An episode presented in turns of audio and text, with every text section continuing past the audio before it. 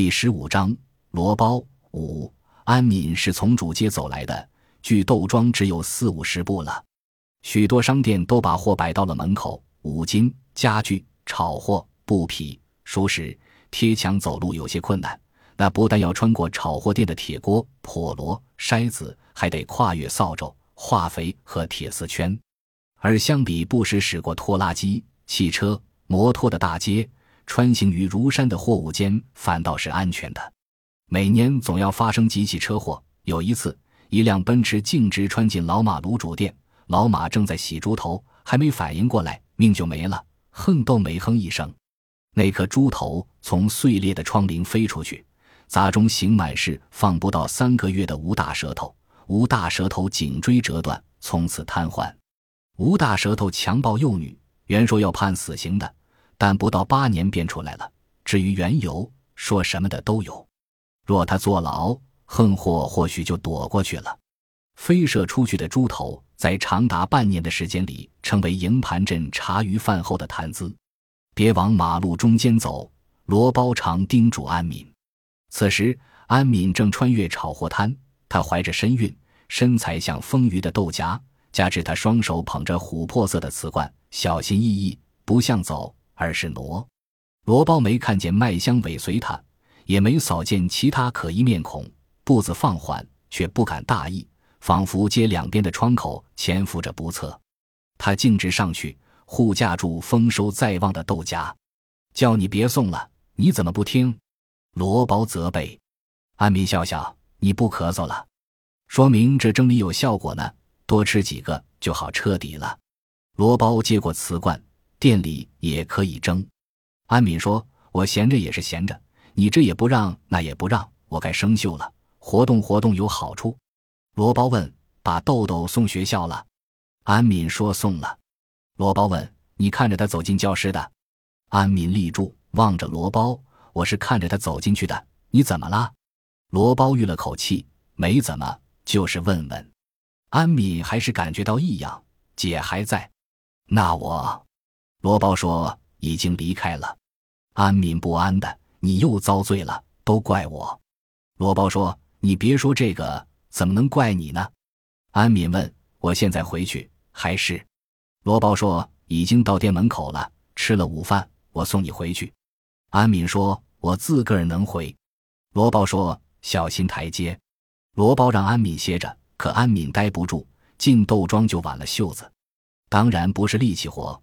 比如用镊子夹豆壳、挑拣豆料中的沙子等等，罗包也便由着他。午间客人不多，经理问要不要去包间吃，罗包摇头说不上楼了。罗包喊了安敏过来，饭菜已经摆到桌上，煮熟的羊排在汤花里翻腾，香气扑鼻。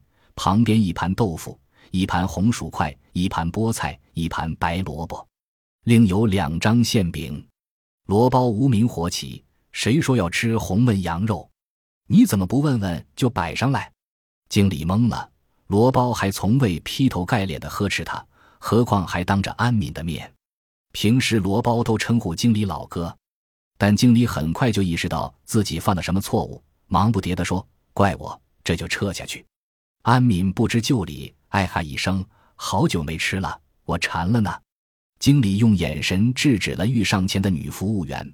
然后看着罗包，等他示意。安敏问罗包：“有什么问题吗？”罗包硬着头皮解释：“我怕你上火。”安敏笑笑：“我可没那么大火。”罗包缓了语气：“当然，你乐意，就吃吧。”安敏坐下去，招呼经理一起吃。经理说：“你和罗总吃，我还忙呢。”歉意涌上来，罗包想挤出些笑作为补偿，可脸上的肌肉僵得像石化了。拉扯不开。饭后，罗包送安敏回家。安敏不让他送，你当我是三岁娃娃不认识路呀？罗包执意要送。安敏问罗包担心什么？他摔不到也办不到，还怕人绑架我呀？安敏本是玩笑话，可罗包突然被榔头击中，满脑袋杂音。他说回家有别的事，安敏就不再说什么了。罗包原想在豆庄后院盖房，地基都打好了。后来改了主意，麦香隔三差五的兴师问罪，他尚且能忍，但不想安敏跟着受辱。住在中街，被麦香撞见的可能会少些。当然不可能完全杜绝。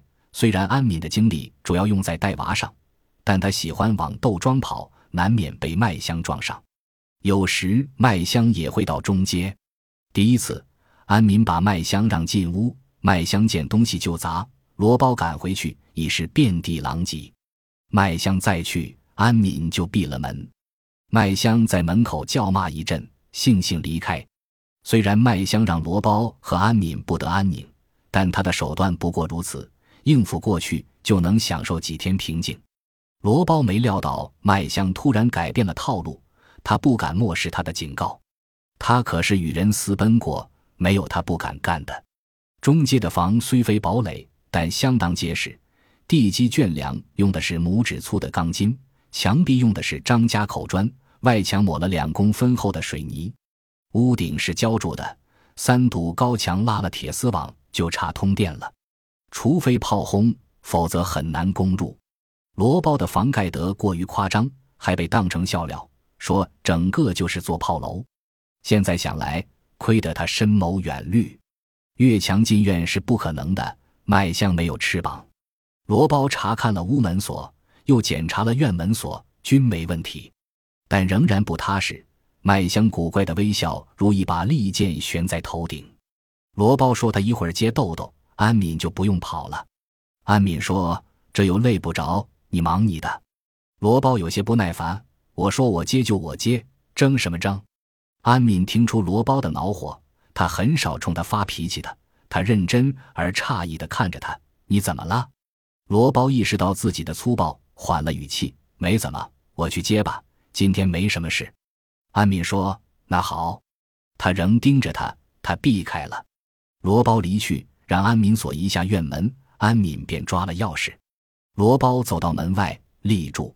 厚重的铁门和院墙齐高，若不是安着滑轮，安敏怕是推不动的。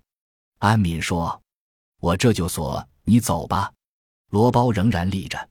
门上有两个洞，一个锁洞，一个观察孔，一上一下均为茶碗大小。听到咔嗒一声，罗包仍然站着。直到安民踮起脚尖，对着观察孔说：“锁住了。”他才放心离开。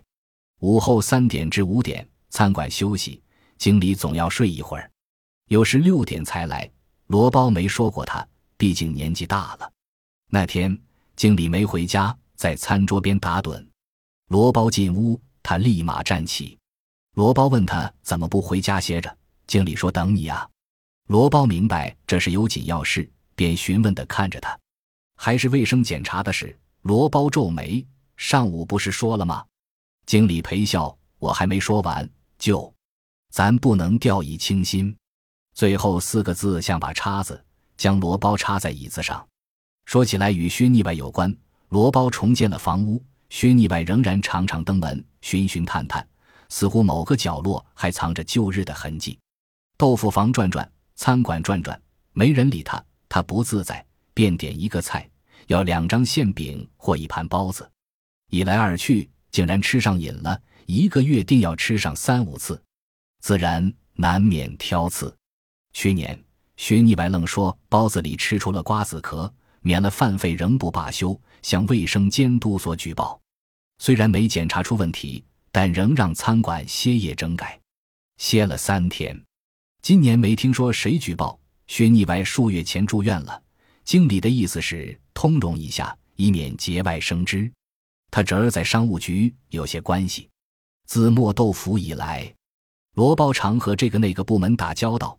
他走到这一步，深知轻重深浅不由自己。若认真起来，比薛腻歪还腻歪。他问花多少，经理迟疑了一下。罗包说：“你自己看着办，不用时时问我。”经理哎了一声，说：“跟你干，比我在学校食堂还舒畅。”罗包浅浅一笑，没做回应。经理欲言又止。罗包问：“还有什么事？”经理小心的：“你的脸色不大好，是不是不舒服？要不要去医院瞅瞅？”罗包说：“我能吃能睡，有什么丑的？”经理说：“你太累了，多休息。我能做的，你就交给我。”罗包苦笑：“你也不是铁打的。”经理说：“碰到天大的事也别急。罗包反问：“我急了？”经理笑着站起：“是我急了。”罗包说：“忙你的，别管我。”罗包不愿把麦香的警告说出来，与麦香相反，他不喜欢倾诉，那有什么用呢？只能更烦。豆豆四点一刻放学，罗包四点赶到学校门口，没料安敏先他到了。他没和别的家长挤在一堆，孤零零地站在一棵歪脖子榆树下，还不到发芽的时候，但与冬日明显不同，树干和枝丫已经泛青。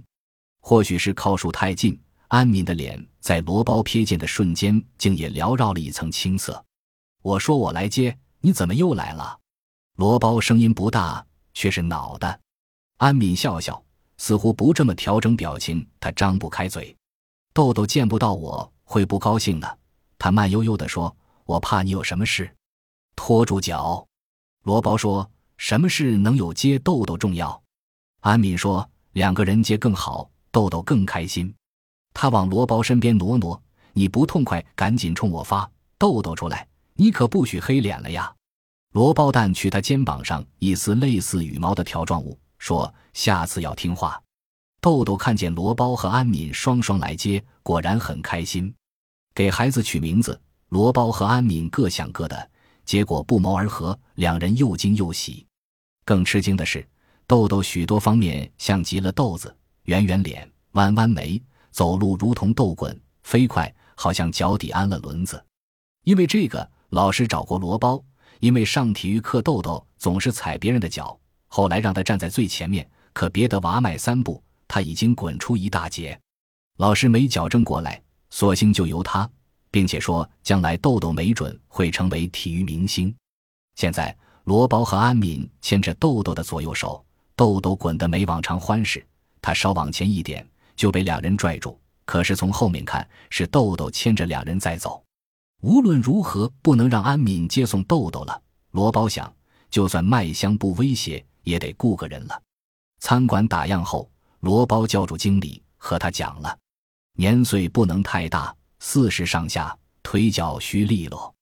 经理跟豆豆比赛过，头几步他还领先，很快就追不上了。自然知道罗包为何如此强调。罗包让他尽快，经理叫罗包放心。次日中午，经理就把一中年妇女带到罗包面前，是他的邻居，原先在中学食堂做饭，这学期开学被裁掉了，正闲着。罗包上下打量一番，他偏瘦，应该是利索人，但仍让他在后院跑了两圈。除了接送豆豆，安敏出近海需要他陪着。妇女说没问题，谈妥工资，罗包让他从今天放学就开始上岗。安敏对罗包的安排有异议。那天晚上，豆豆睡着后，他探过手摸摸罗包的头，悠悠的叹口气：“我知道你是为我和豆豆着想。”可真的没必要专门雇人，我有胳膊有腿的，你这也不让那也不让，我不成废人了。罗包说：“等孩子生下来，要你干的多着呢。你现在的主要任务是静养。”安敏说：“我个矮，上次检查医生让多运动呢。”罗包笑了：“没让你整天睡大觉呀，你干点轻活，院里转转。”安敏问：“当真不让我出院了？”罗包说：“不是不让，但有人陪着才行。”顿了顿，安敏问：“是不是因为姐？你怕他？不至于吧？他能把我怎么着呢？”罗包不想做过多解释，更不想让安敏窥见他的恐惧。他抓住安敏的手：“听我的就是了，你不要再问。”安敏就闭了嘴。但显然罗包没把他说服，他吁了口长气。罗包说：“要不你去县城住？”安敏说：“还是在镇上吧，好歹我天天能看见你。”罗包心里一热，揽住他，将他搂在怀里。原以为雇个人左右陪护就大可以放心了，但仅仅隔了一天，不安便如破了的水管。先是往外渗，很快便滴得到处湿哒哒的。麦香的效果怪难测，他实在想不出麦香的结束方式。他自己干还是雇凶？都说祖乃是观音弟子，罗包深信不疑。麦香事后祖乃这么久，却没有任何产物。没有丝毫善念，反变本加厉，不离婚也就罢了，还要挟威胁他。罗包寝食难安，焦头烂额之际，突然想到宋太。那次和罗包借了钱，宋太又是消失数年。宋太开了家公司，当然是皮包公司。他不再满足于小打小闹。后来，宋太对罗包提及偷牛，说小偷是贼，中偷是盗，大偷为雄，还说想偷个省长干干，但没弄成。罗包不明白省长还能偷，宋太怎么吹他就怎么听。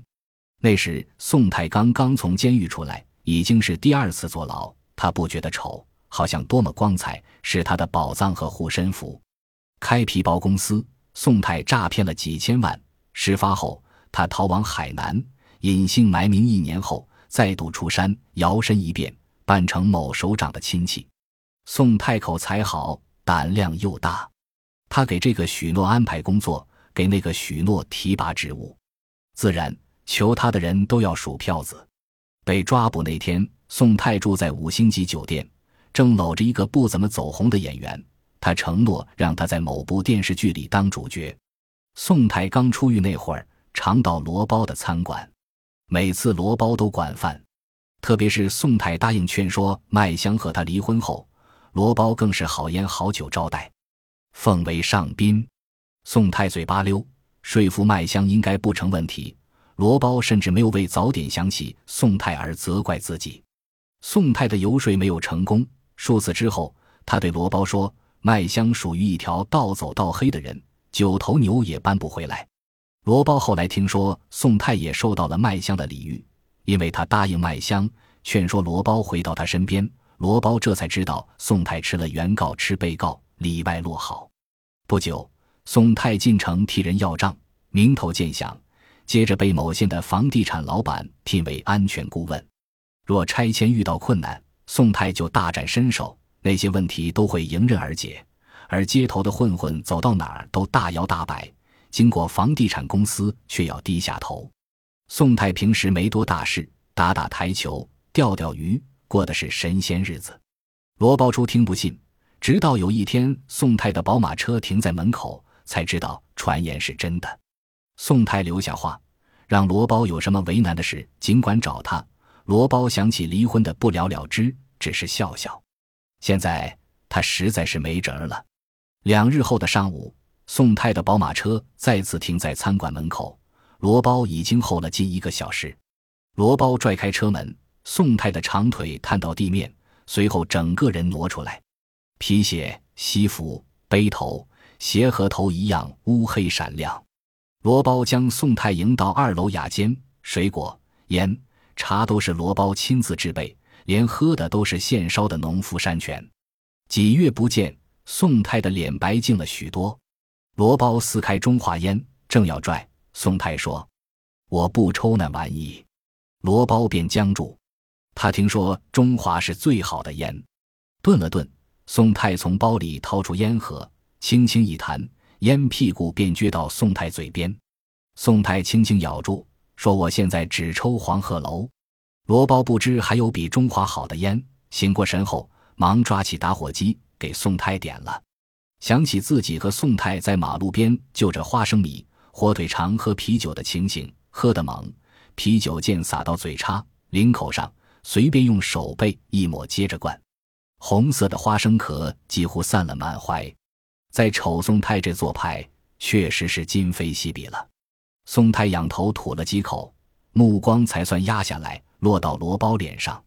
宋哥，你这么忙，谢谢你能回来。罗包字斟句酌，宋太的两块脸基微微凸起，有了那么一丁点笑意。你是厚道人，我落魄那阵身无分文，四处求借，只有你给我面子，这好我一直记着呢。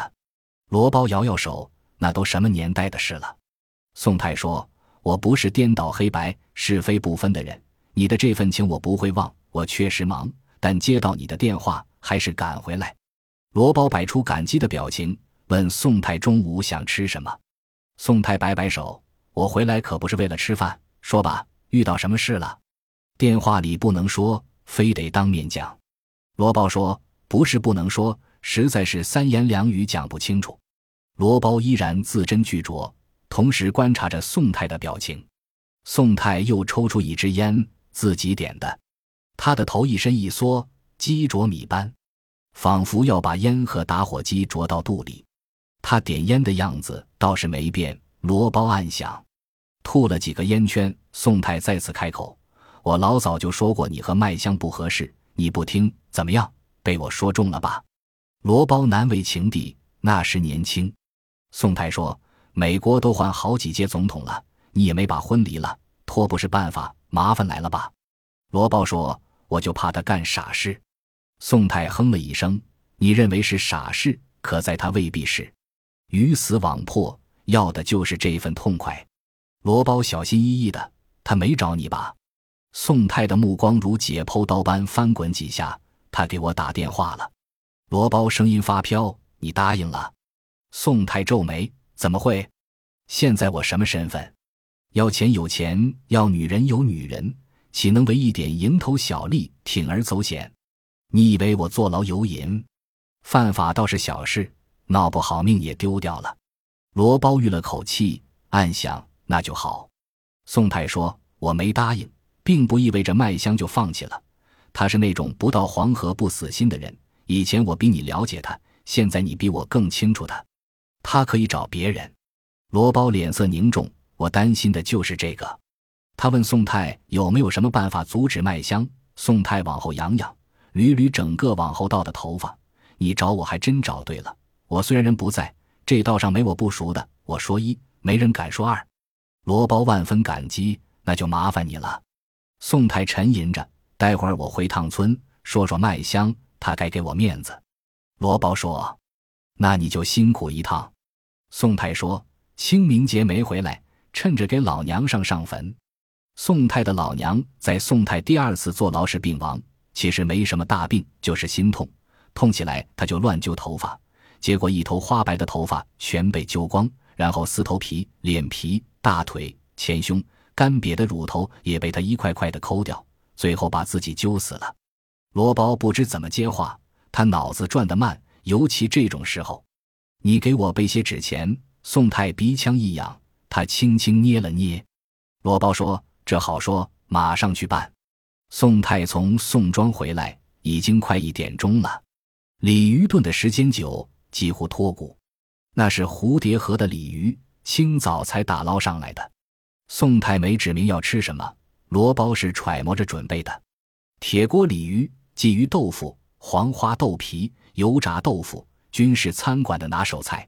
宋太说三句话，就让麦香打消了念头，理也罢，不理也罢，都不能藐视法律。宋太的头发被西风丝拽乱了，有几根捋不顺。从耳边耷拉下来，但仍铁嘴钢牙。他其实是做律师的料。罗包暗想，罗包轻松了几天，当然不敢大意。安敏出境，豆豆上学放学仍由中年妇女护送。但数日后，麦香再次杀到豆庄，扔给罗包一句话：“甭说宋太阻止不了我，老天爷也阻止不了我。”他仍是秘而不宣。罗包听得见活碾子的思想。却不知炸药藏在什么地方，再次陷入惶恐。本集播放完毕，感谢您的收听，喜欢请订阅加关注，主页有更多精彩内容。